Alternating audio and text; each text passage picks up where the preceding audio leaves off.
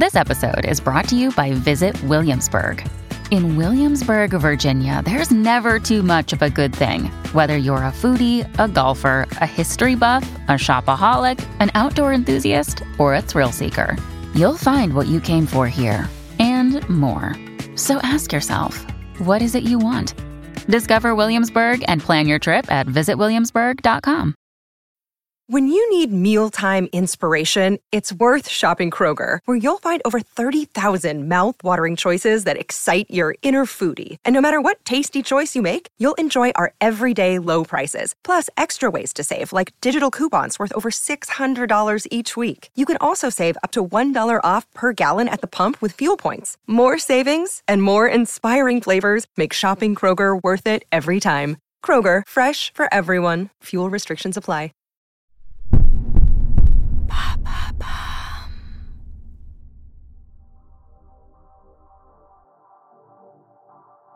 Bonjour à tous, je suis Alice Haché. Je vous souhaite la bienvenue dans l'empreinte. Nous allons essayer de comprendre ensemble comment les marques d'aujourd'hui s'engagent tout non pour notre planète. Chaque semaine, je reçois donc des start-upers, des PDG de grands groupes ou encore des directeurs de la RSE qui m'expliquent comment leur entreprise s'engage pour porter une révolution de l'impact sur notre planète.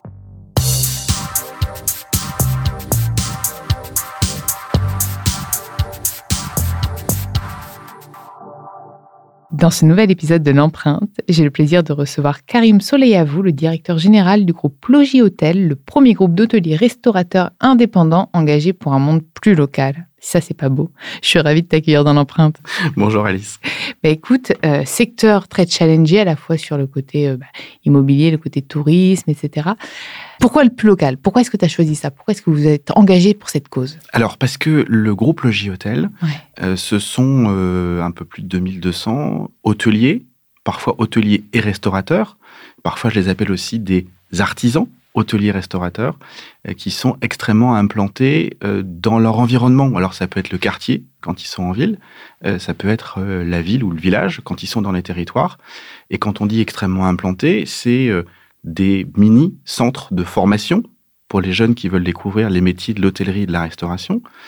c'est aussi, quand on est restaurateur, bah, faire vivre le maraîcher, l'apiculteur, le fromager, le vigneron, local, du circuit court au maximum. Depuis 2009, on a une charte en matière de restauration qui dit 80% minimum dans nos assiettes de produits frais, locaux et de saison, et 70% des plats qui sont faits maison. Par exemple, les glaces ne sont pas toujours faites maison, parce que là, il faut un laboratoire, il faut vraiment un équipement, mais sinon, quasiment tout le reste, chez nous, est fait maison en circuit court. Et euh, pas, pas forcément bio pas forcément pas bio. Forcément bio. Pas forcément bio, d'abord parce que la, culture bio, elle n'est pas euh, ultra développée. Et je crois même savoir que si euh, demain tous les agriculteurs voulaient passer en bio, eh bien, euh, compte tenu de la réduction du rendement, on n'arriverait pas à fournir suffisamment de, nourriture à l'ensemble de la population. mais quand ça peut être bio, oui, bien sûr, on le fait, mais c'est pas obligatoire. Ce qu'on va vraiment privilégier, c'est l'approvisionnement local, c'est faire découvrir aussi euh, en tant qu'acteur.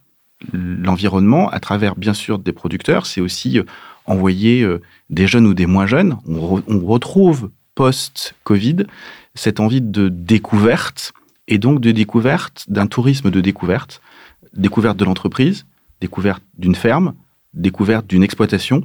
et c'est d'ailleurs très intéressant de voir ce, cet intergénérationnel des enfants, parents ou grands-parents, petits-enfants qui vont redécouvrir des métiers.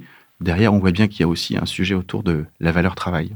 Mais alors, quand, tu me parles de découverte, ça veut dire que vos, vos espaces sont ouverts, en fait? Alors, souvent, ce sont nos hôteliers restaurateurs qui vont soit orienter les touristes ou qui vont organiser une visite. Euh, donc, tu vois, ils sont vraiment ouverts sur euh, et ils font découvrir un peu comme un mini office de tourisme euh, leur région. Souvent, à travers leur, leur, euh, leur réseau euh, de producteurs, euh, de fabricants ou, de chefs d'entreprise locaux. Et donc vous êtes implanté un peu partout en France pour faire vraiment du local Alors en France, partout où on est, même aujourd'hui à Paris, ouais. à moins de 30 km, il y a un établissement du groupe Logis Hôtel pour bien manger et bien dormir. Donc on est absolument partout, à la capitale, dans les quartiers en ville, euh, dans des destinations ultra touristiques ou des destinations beaucoup moins touristiques. parfois même très reculées. Et est-ce qu'elles sont toutes accessibles plus ou moins en transport en commun pour une mobilité aussi plus durable, essayer de concilier les deux? Alors une partie non, parce qu'on va véritablement avoir hmm. des établissements qui sont dans le territoire, qui d'ailleurs ont eu des, qui ont constaté des baisses de fréquentation parce qu'ils sont dans des zones blanches, donc plus de GPS. Ou alors on a eu aussi toujours dans des, les impacts très concrets. Comment est-ce que euh, un établissement à la campagne lui fait savoir qu'il y a une table pour déjeuner ou pour dîner ou un hôtel? C'est l'affichage au bord des routes. Ou de la communication sur le web. Ou de la communication sur le web. Mais quand il n'y a pas le web Mais non, mais ma question c'est, on peut aujourd'hui faire vivre une entreprise sans, sans web? Ah, Le web, la fibre, ou le web, on l'a dans l'hôtel. Ah oui, mais il faut pouvoir s'y rendre. Mais comment vous faites? Enfin, Je ne savais pas qu'il y avait encore de zones ça Ça a été pour nous un énorme enjeu oh que de compenser cette disparition de la communication sur le bord des routes et de faire en sorte d'expliquer. Alors, on a des solutions, et c'est aussi pour ça qu'on se regroupe, et c'est la force du collectif. Pour ces établissements-là, typiquement, on a, nous, un programme de fidélité. 400 000 clients qui sont des utilisateurs réguliers, à qui on dit, attention, à tel et tel endroit, vous avez des établissements. Euh, si vous allez euh, séjourner pour un, un séjour d'affaires ou si vous y allez pour, pour le loisir, il y a des établissements qui vous accueillent pour déjeuner, pour dîner, pour vous reposer. Et donc c'est une communication différente euh, qu'on met en œuvre parce qu'un établissement tout seul ne pourrait pas le faire, aurait beaucoup de difficultés à le faire et aurait subi euh, très fortement une baisse d'activité. Et est-ce que le groupe a, pu observer une, nouvelle tendance, on va dire, au tourisme un peu plus local, peut-être moins d'étrangers, plus de Français euh, qui, euh, qui avaient besoin de découvrir le pays euh, à côté de chez eux, en fait? Lié à la crise Covid, oui, on a eu un regain de, de, la clientèle, ce qu'on appelle domestique, donc des mmh. Français qui ont découvert la France, qui ne sont pas allés en vacances dans des destinations balnéaires souvent étrangères euh, euh, et qui sont restées en France. Donc oui, ça on l'a observé. Mais ça a changé. Est-ce que depuis, parce que même si le Covid est toujours là d'ailleurs, nous sommes toujours en pleine pandémie, je sais que le secteur aérien revoit un engouement énorme pour, pour le voyage à l'étranger. Est-ce que c'est le cas aussi pour le groupe?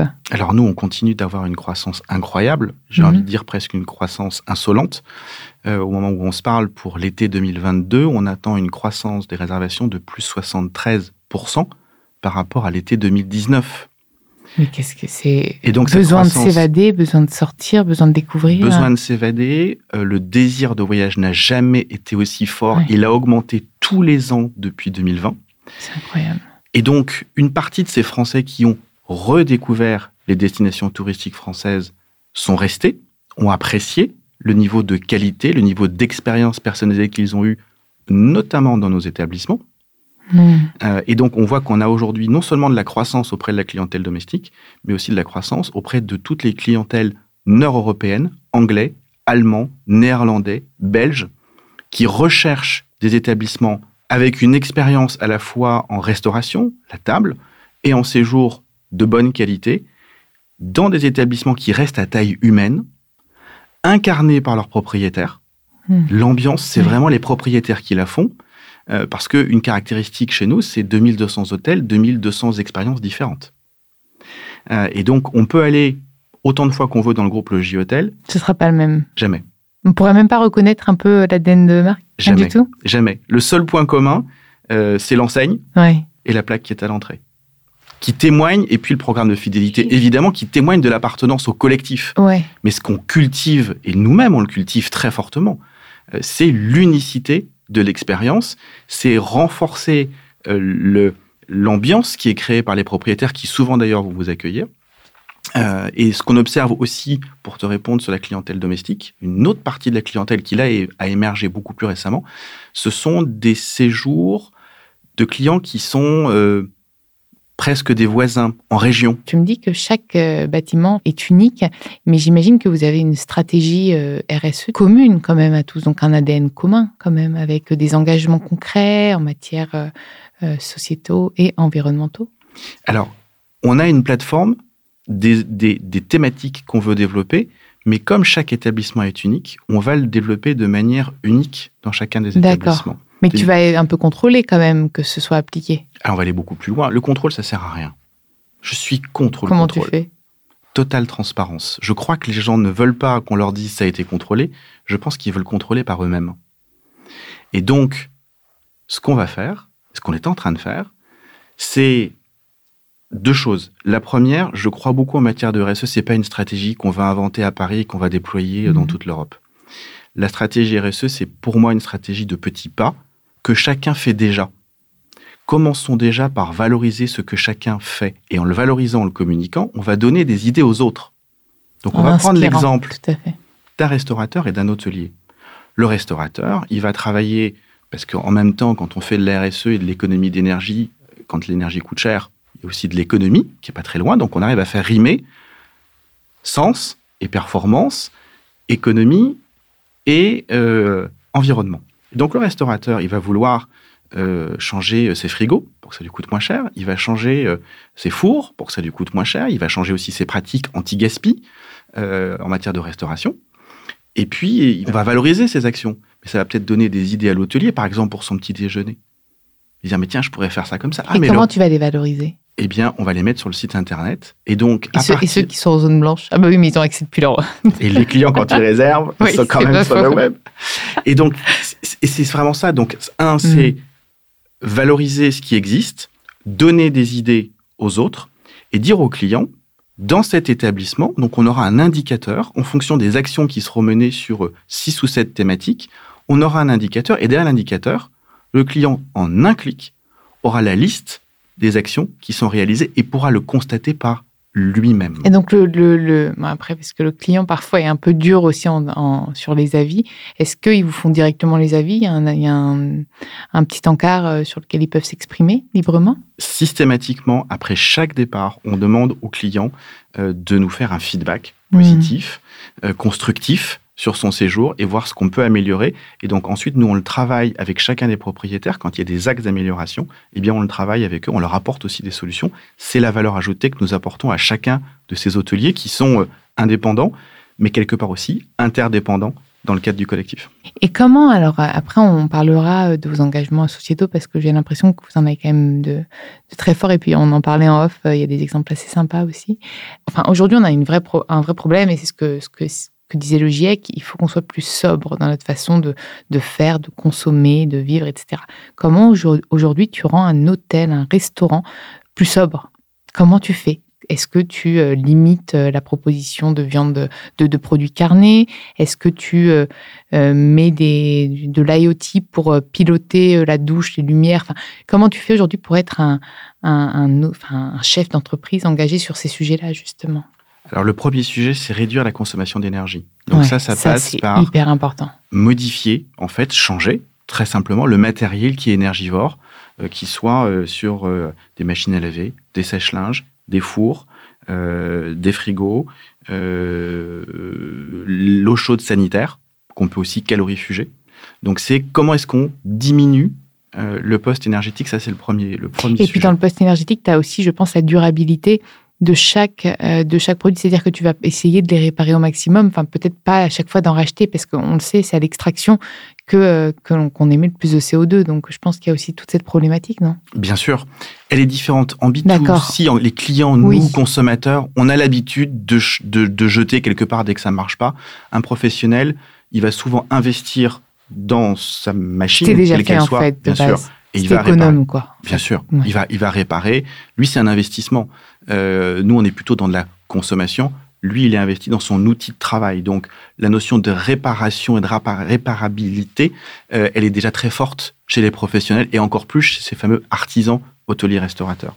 Euh, mais donc, il y a un premier sujet, c'est la réduction d'énergie par le changement des ampoules très basiques qui n'est pas fait partout, par l'équipement de, de, de, pour réduire la consommation d'eau, la chasse au gaspillage. Ça, c'est le, premier sujet. Le deuxième sujet, c'est changer les pratiques.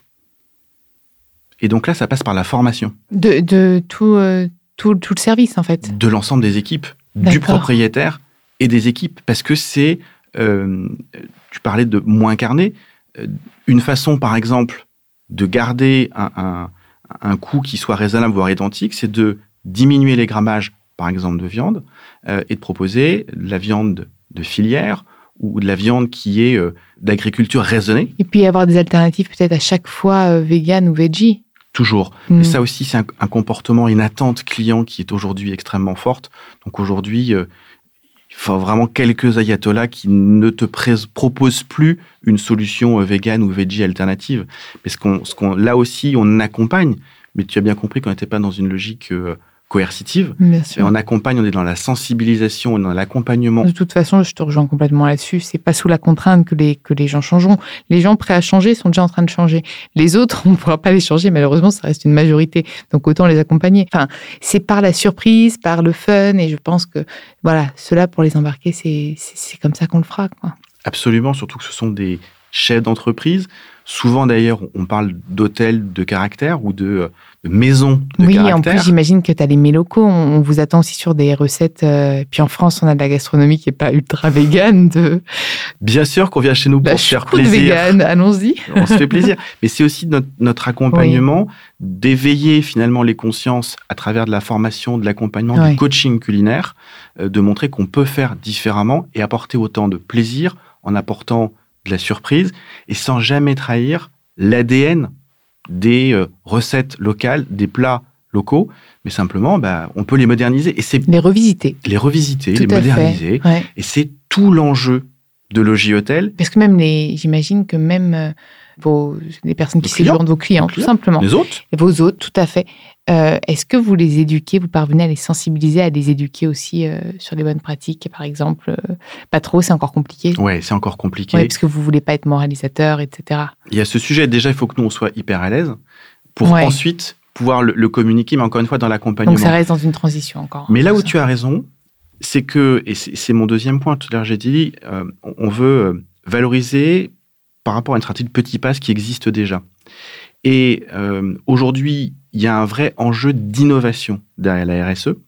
Et quand je dis innovation, c'est que je voudrais, mon rêve, si je devais en avoir un demain, c'est que quand les clients, les hôtes viennent séjourner ou se restaurer dans nos établissements, ils repartent chez eux en ayant vu des bonnes pratiques qu'ils vont ramener à la maison. Et c'est pour ça que cette stratégie des petits pas, pour moi, elle va avec des petites actions faciles à mettre en œuvre, simples à communiquer, pour que tous les hôteliers puissent se l'approprier, mais qui puissent aussi le communiquer très simplement aux clients qui vont revenir chez eux avec ces nouvelles solutions, ces nouvelles approches, etc. Et qu'on puisse véritablement infuser cet enjeu de...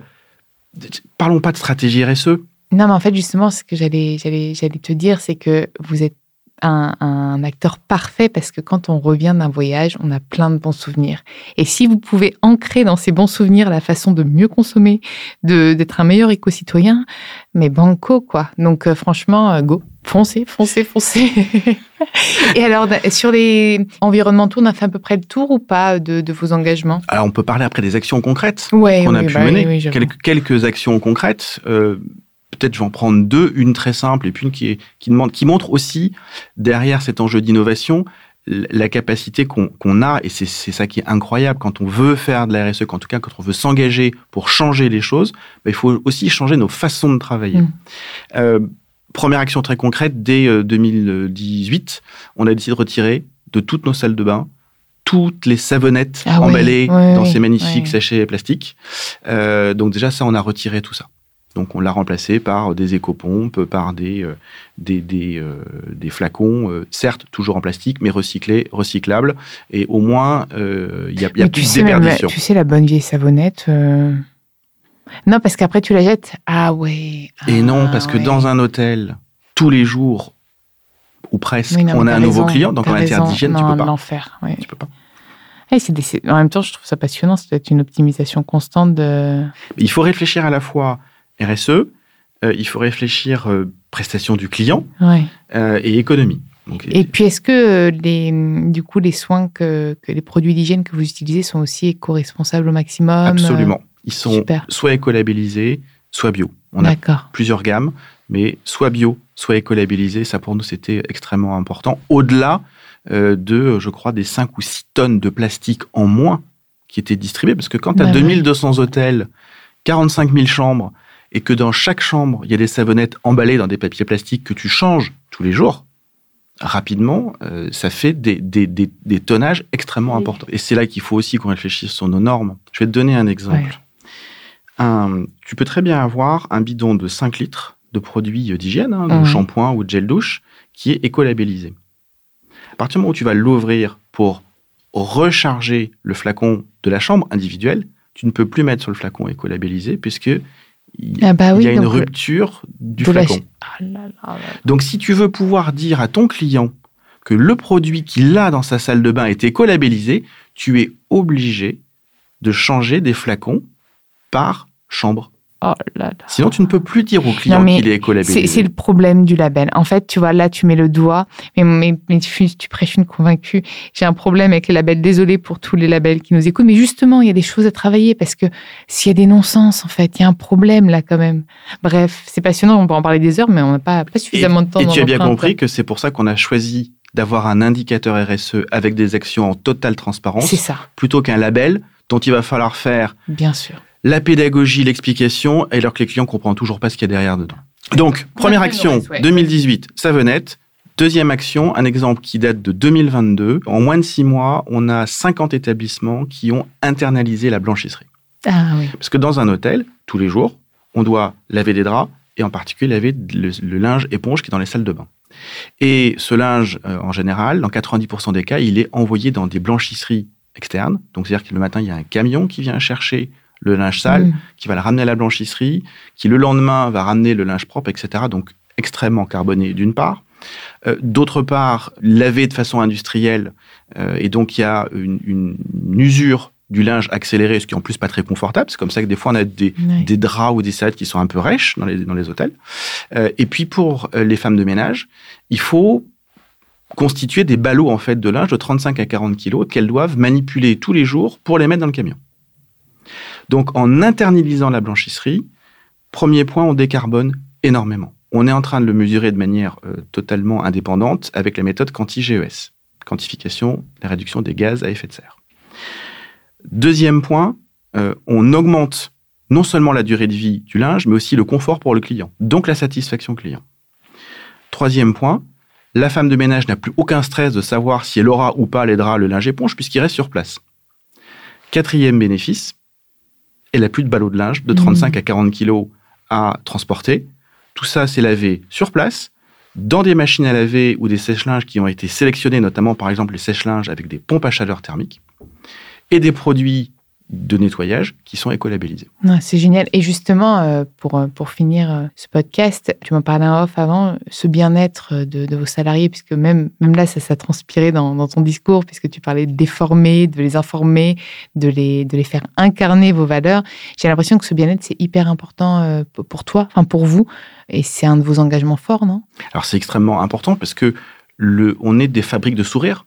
Une, une- une vraie différence par rapport à d'autres formes d'hôtellerie, Mm. c'est un accueil par les propriétaires.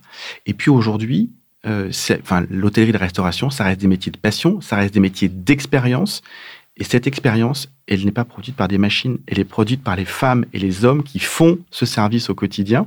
Et donc c'est extrêmement important d'avoir des gens qui ont la banane pour donner le sourire euh, et faire en sorte que nos clients repartent avec plein de bonnes idées pour changer leur comportement quand ils rentrent chez eux et plein de souvenirs pour avoir envie de revenir, pas forcément dans le même hôtel, peut-être dans un autre, mais toujours euh, dans le même groupe. Bon, la banane locale, c'est à revoir quand même, par contre, celle-là. Merci beaucoup d'être venu dans l'empreinte, c'était vraiment super. Merci Alice. Vous pouvez retrouver tous les épisodes sur toutes les plateformes de podcast ainsi que chaque semaine sur thegood.fr. N'hésitez pas à liker, partager et commenter le podcast. À très vite.